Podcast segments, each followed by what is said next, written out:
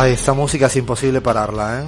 Es imposible pararla, ¿no? Estaba, le, tengo que decir a la audiencia que estábamos todos, bueno, todas y todos bailando es un decir porque es un abuso del lenguaje. Decir que yo intento bailar es, mm, no, no se lo cree nadie. Pero estaba ahí, estaba ahí con la cabeza, que es como máximo puedo hacer. Además, como aquí nos miramos las cabezas y no hay que mover caderas, esta parte la manejo. El resto ya se, me imagino que estaba bailando porque esta, esta música de Charlie invita a bailar e invita a las y los pizarreros a hablar de investigación. Ponernos, no serios, tampoco es para tanto, pero sí tenemos eh, un, yo diría un tema, que un material que venimos desde hace tiempo trabajando lo había trabajado muy bien Chris Marr, y es que nos hicimos una pregunta, eh, y es esto que al inicio compartíamos, ¿no? De eh, cuánto hay de las, qué se sabe de las profesiones que tienen atrás la gente que al final acaba ejerciendo la política o llevando a cabo funciones de política en, de cualquier manera. Pueden ser simplemente como senadores, legisladoras, eh, presidentas, ministras, eh, no sé, de todo, incluso gente que, que al final son, ¿no? militan en partidariamente, protagónicamente en un país. Y a veces creemos que todos y todas estudiaron ciencia política, economía, derecho. Incluso me atrevería a decir que en buena medida en América Latina el neoliberalismo trajo prácticamente una receta, una impronta de que no se podía hacer política si uno tenía una profesión que no fuera de alto voltaje o de alto vuelo o entre comillas aceptado socialmente como de alto vuelo, que no es lo mismo. Yo incluso recuerdo una conversación con un amigo mío de la infancia que un día criticó a una ministra en España porque no había estudiado supuestamente, supuestamente, para ejercer como ministra en el área de competencia. Y visto lo visto, esto sí lo puedo decir sin que haya problemas de la veda electoral, he visto a presidentes y presidentas, véase Evo Morales, en Bolivia, donde, no sé, ya quisieran muchos doctores en economía, postdoctores en economías, másters en economía, haber llevado la economía que ha tenido Bolivia durante mucho tiempo. Y así, lo cual no significa que no haya buenos economistas que también puedan ejercer de economistas.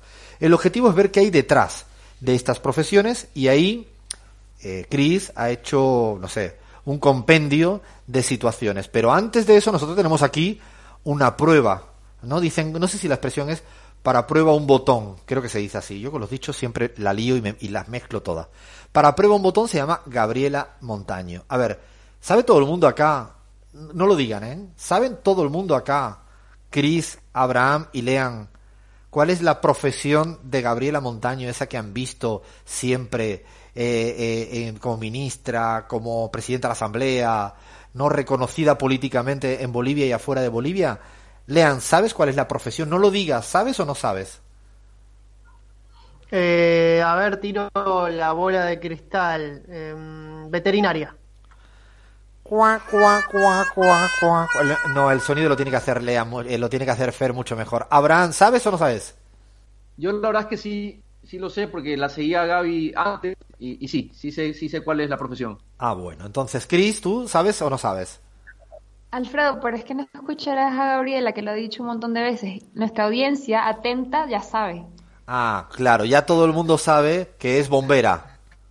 No, no, no, no. Gaby, ¿te miraban raro por tu profesión en la política o no? Eh, sí, sí, porque, porque todos creían que me decían doctora por porque era abogada. Además, viví entre abogados durante muchos años de mi vida en la asamblea, así que sí, sí. Eh, pero bueno, todo el mundo se enteró que era médica cuando entré al Ministerio de Salud eh, y, bueno, ahí sí correspondía mi profesión al ejercicio de mi función pública. Eh, claro, pero me divertía mucho. Sintonía, ¿no? Pero me divertía mucho también viendo la cara de muchos senadores cuando era senadora, presidenta del Senado, y salía de Bolivia y llegaba a alguna reunión de, parlamentarios y me decían, eh, disculpe, ya va a llegar la presidenta del Senado de Bolivia y yo les decía, sí soy yo, pero claro, como todos tenían por lo menos 20 años más que yo, entonces eh, yo, para ellos yo era la secretaria de la presidenta de la Cámara de Senadores, no podía ser que una mujer joven eh, pueda ser presidenta de una Cámara en esos ámbitos, ¿no? ahí me tocó reírme no solo porque no me creían la profesión, sino porque tampoco me creían la edad para ser senadora. Claro, lo tenías todo, Gaby. Era, ¿no? Joven, mujer, médica y esta que pinta acá como presidenta de la asamblea, ¿no? Era un poco... Yo imagino que esto le habrá pasado a, a, a muchas profesiones. A ver, Cris, concentrémonos y yo diría que la profesión, que es así es más conocida, pero más estelar, empecemos por el Paraguay. Yo creo que si alguien nos dice hace una década, o un poco más de una década, que tal profesión, tal profesión, podría llegar a ser presidente de un país, no se lo cree nadie. Cris, ¿de quién hablamos? Bueno, de Fernando Lugo, evidentemente, expresidente paraguayo, obispo católico, eh, que bueno, entre, los 17 y los 18 años decidió que, incluso contra la voluntad de sus padres, que se iba a convertir eh, en obispo, pues, en, en, se, iba, iba a dedicar, eh, sí, a la, por lo menos empezó a estudiar en la escuela rural normal, eh, enseñaba a una comunidad rural, donde ahí des descubrió esta vocación más que profesión, el sacerdocio, y así lo decidió. Sus papás en realidad querían que él fuera abogado, Alfredo, pero dijo oh, que no. no. De igual forma llegó a la presidencia, obispo y todo, así que, que no, no los decepcionó. No, claro, es que esta sí que ella probablemente es la más conocida, pero es que fue un presidente obispo y esto todo el mundo la miraba, pero ¿cómo que un obispo? Sí, un cura, un sacerdote, presidente en el Paraguay. Otro personaje que yo no sabía, que no sabía, no sabía, de verdad que no sabía es eh, Tabare Vázquez, ¿no? Expresidente. Eh, ¿qué, ¿Qué profesión tenía? Sí, bueno, Tabaré era médico especialista en oncología y radioterapia. Eh, ejerció su profesión también allí en, en, en, el Sanatorio de Casa de Galicia, en el Hospital Británico. De hecho, obtuvo una, una beca del gobierno de Francia que le permitió pues especializarse en París. También fue designado para representar a Uruguay en Israel en cursos de investigación cancerológica. Eh, sin embargo, no solamente, bueno, sabemos que fue expresidente, ahora que también fue médico especialista en oncología, pero durante su vida tuvo otros oficios como aprendiz de carpintero, vendedor de diarios y también fue vidriero. ¿Qué tal? Esta no me la, no me la imaginaba. Vendedor de diarios, vidriero y médico, ¿no? Tabare Vázquez. Esta, esta es ya, ¿eh? ¿no? Ya vamos dos. Imagínense obispos, médicos, y esta no la sabía. Dudo que sea cierto. Fíjate, estoy poniendo aquí en un aprieto a Crismar Lujano. Dudo que sea cierto porque creo que se compró. Si, si es cierto, se compró el título. A ver, hablamos de Horacio Cartes, expresidente del Paraguay, expresidente de un equipo de fútbol, que madre mía lo que le dijo, lo que le dijo Efraín Alegre hace poco, hombre, ¿no? El, ¿Cómo le dijo? El casi el, el presidente de la mafia paraguaya. Esto lo dijo Efraín Alegre, que fue metido en la cárcel hace poco. Hablamos con él aquí en la pizarra. Eh, Cris, ¿es verdad lo que dices tú que es el expresidente del Paraguay, Horacio Cartes? Yo no sé qué estarás leyendo tú, Alfredo. Aquí nadie ha dicho que sea, pero que tuvo estudios de aviación. Que estuvo el título no, no, no estamos muy seguros, allí hay de verdad que estamos de acuerdo, pero tiene estudios de aviación aparentemente, obviamente en una universidad gringa eh, con un nombre impronunciable. No me voy aquí a dejar eh, pues en exposición, pero sí tiene estudios de aviación y es lo único que se le conoce eh, sobre oficios o alguna otra cosa que no sea pues que venga de la familia. Momento currículum vitae, este es el que más me divierte, por eso quería provocar acá. Es el momento en el cual no sabemos si un expresidente o presidenta infla el currículum vitae con este tipo de cosas.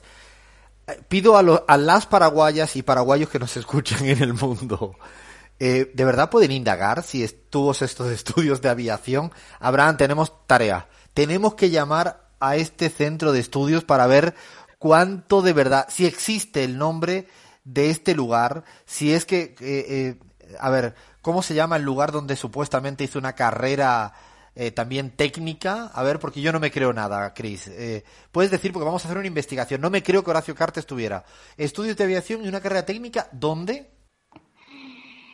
Una carrera técnica en Tulsa, en Oklahoma, de Power Plant. No se sabe qué será ni qué fue, pero aparentemente es lo que le sale en el currículum, es lo que él dice que hizo. ¿Se, imaginan, compas, a los asesores, ¿no? El, el, el, que va a ser candidato a presidente pidiéndolos a, a los asesores, pongan, rellenen cosas, rellenen cosas, por favor, pongan cualquier cosa, pongan estudios de aviación, de, ¿cómo has dicho? El nombre no lo había escuchado en mi vida. Power Plant.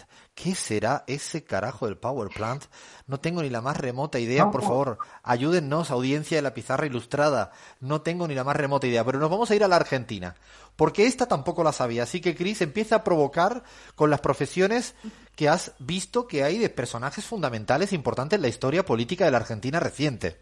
Bueno, eh, ya Leandro me desmentirá, ¿no? Que además es historiador. Héctor Camporá, pues el expresidente, también era odontólogo, Alfredo, ¿no? Él quiso realmente estudiar medicina en Rosario, pero no pudo ingresar y entonces optó por la carrera de odontología en la Universidad Nacional de Córdoba, ejerció su profesión y también hizo, bueno, fundó, presidió un club deportivo de extracción popular, el Club Almafuerte, del que en algún momento quizás Lean también nos comente algo. Y bueno, además también fue intendente de la ciudad antes de ser presidente, pero eh, pues, pues sí, era odontólogo. Lean, ¿odontólogo? Odontólogo, sí. Eh, se trata de Héctor Cámpora, es uno de los presidentes que más célebre se volvió en el último tiempo porque da nombre a la agrupación La Cámpora, una agrupación política kirchnerista que lo que reivindica de Héctor Cámpora es que es el presidente de la vuelta a la democracia tras 18 años de proscripción de peronismo, que era uno de los hombres de mayor confianza de Perón durante esos años. Y eh, bueno, eh, nada más y nada menos era odontólogo, además de haber sido eh, presidente durante un breve periodo, lo que denominamos acá en Argentina la primavera camporista, Alfredo. Esta sí que no la sabía. Ahora, otro que tampoco sabía, que se mete en todos los charcos, que lo tuvimos aquí en la pizarra, ¿no? Que nos dio una linda charla, eh, es Eduardo Dualde. Eh, por favor, otro expresidente, ¿qué, qué profesión tiene o tenía Dualde, Cris? Alfredo, Eduardo Dualde eh, pues fue escribano o es escribano todavía, al menos de profesión. Esto es lo que también se le llama notario público, ¿no? Es aquel, aquella eh, persona que redacta documentos legales, eh, básicamente. Eso es lo que él en profesión pues tiene. Hay también por, por aquí en Argentina, tienes ahí, ahí algunos, algunos políticos y políticas también como interesantes. Dime alguna curiosa que hayas encontrado. Hay varios, Alfredo, fíjense. Por ejemplo, varios gobernadores, el de Formosa es veterinario, Gildo Insfran. También está Óscar Herrera Ajuat, que es el gobernador de Misiones, es pediatra. Em, y una de las que más me, llamó la atención, bueno, tuvo un cargo pequeño, ex concejal de Salta, Romina Arroyo, pero es nada más y nada menos que árbitro de boxeo. Y no solamente cualquier árbitro, sino que fue la primera mujer en ser árbitro internacional de boxeo en Argentina, haciendo, bueno, historia, ¿no? Como la primera referí en, dirigir, títulos eh, mundiales para la Organización Mundial de Boxeo y la Asociación em, Mundial de Boxeo. En el 2013, pues ya había empezado su carrera política, fue cuando fue elegida concejal de Salta para los periodos de 2014 y 2015 y luego reelecta en el 2016 y 2017. Árbitros del mundo y árbitras del mundo, de boxeo incluso pueden llegar a ser concejalas. Eh, no, es, digo, nos llamó poderosamente la atención porque no creo que haya tantos casos, aunque es verdad que en el mundo del fútbol sí que ha habido árbitros, ¿no, Lean? Eh, recuerdo así de, algunos que han intentado hacer alguna incursión, aunque fuera intermitente, por el mundo de, la política inclusive, ¿no? Algunos, creo que en la Argentina había un par de árbitros relevantes en este sentido. Sí, eh, Javier Castrilli, un polémico árbitro con el que no tenía una muy buena relación con Maradona, fue en su momento candidato a jefe de gobierno, no le fue muy bien. Eh, con un discurso de derecha, extrema derecha, y Héctor Baldassi, ¿sí? ex árbitro eh, que actualmente es dirigente del PRO, del partido de Mauricio Macri. Él está activo en, en Está activo. No, yo había escuchado algunos casos, no sabía bien los, los nombres. Nos vamos a Chile, Cris, que también hay ahí algunos políticos y políticas que tienen profesiones curiosas. Hemos tenido acá a el que hoy en día es el candidato presidencial mejor valorados en todas las encuestas en las presidenciales de Chile. Hablamos de Daniel Jadue, alcalde de Recoleta, que lo tuvimos aquí en la pizarra. ¿Qué, ¿Cuál es la profesión de Daniel Jadue? Porque también me llamó poderosamente la atención. Tiene una profesión eh, bastante particular, pero además tiene oficios que hay que resaltar, ¿no? Es arquitecto, ¿no? Con un magíster en urbanismo, especialista en vivienda social, por ahí tirándole un poco ya a lo social, pero además es bailarín profesional y nadador profesional también. Eh, tuvo participaciones en competiciones de diferentes niveles y también como bailarín. Por ejemplo, estuvo en Viña del Mar en 1997. Así que si lo quieren ver, búsquense el video que por ahí sale. No me lo pierdo, ¿eh, Cris? Ahora me, me diste ganas ya de buscar en, en YouTube rápidamente a Daniel Caduel, que podría ser el presidente en Chile eh, de bailarín. Tenemos también a Camila Vallejo, eh, ¿no? Otra persona que ha pasado por los micros de la pizarra, eh, diputada del Partido Comunista Chileno, muy conocida cuando fue eh, no en las luchas estudiantiles. Eh, tampoco eh, no creo que mucha gente sepa cuál es su verdaderamente profesión de Camila Vallejo. Sí, ella es geógrafa, estudió geografía y de hecho en el programa tú le preguntaste que por qué había elegido esa carrera, porque además ella se inició pues en política como dirigente estudiantil, es decir, durante, durante sus estudios. Eh, y dijo que era por su quería tener cercanía de alguna manera con el campo, ¿no? Que ya que ya había querido ser campesina cuando era pequeña y, y de alguna manera sentirse como en conexión y de ahí pues es su interés en estudiar eh, la tierra básicamente. Otro día creo que vamos a hacer profesiones frustradas, eh, porque de verdad que creo que la geografía es de las que a mí realmente siempre me ha interesado mucho. Creo que es una, una cosa que un día me gustaría estudiar. Me voy a Ecuador, nos vamos de, de Chile al Ecuador. Un ex candidato presidencial, que le fue, no lo voy a decir, le iba a decir una mala palabra para variar, eh, que le fue muy mal. Ex ministro de Cultura de Lenin, eh, hablamos de Juan Fernando Velasco. Yo no me lo creí lo tuve que googlear en el debate presidencial. Tengo que decir la verdad, eh, Chris. Lo tuve que googlear porque no lo conocía. Digo, ¿quién es este candidato presidencial que está atacando a Andrés Arauz? Y al final, dime de verdad si es lo que tú dices que es este personaje Juan Fernando Velasco en el Ecuador. Y Abraham nos desmentirá o no. Exactamente, eso te iba a decir. Pues él dice que es músico, él dice que es músico y de hecho sí es tecladista, es guitarrista o fue guitarrista de un grupo musical que se llama El Tercer Mundo, ¿no? Y que realizó eh, pues hasta 10 giras musicales hasta 1997. ¿Qué tan buen músico es eh, Juan Fernando Velasco Abraham? Yo les puedo, les puedo decir, compas, que como político, Juan Fernando Velasco es un extraordinario cantante yo creo que, que sí tiene canciones interesantes, ganó un Grammy por ahí, hizo un dúo interesante con Lila Downs, la diosa mexicana, así que les recomiendo escucharlo. Creo que Juan Fernando Velasco se pudo quedar eh, muy bien en el campo de la música, no es un mal músico, pero como político, una lágrima.